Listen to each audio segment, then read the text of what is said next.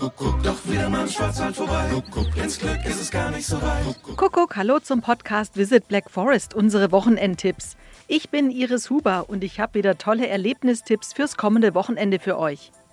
Wer die Schlosslichtspiele in Karlsruhe noch nicht kennt, der sollte da unbedingt mal hin.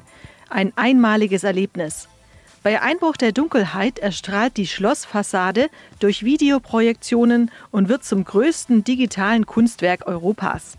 Das Motto in diesem Jahr lautet Das Leben in die Hand nehmen. Klingt doch schon mal vielversprechend. Kommt einfach vorbei und bringt eure Picknickdecke mit. Der Eintritt ist frei.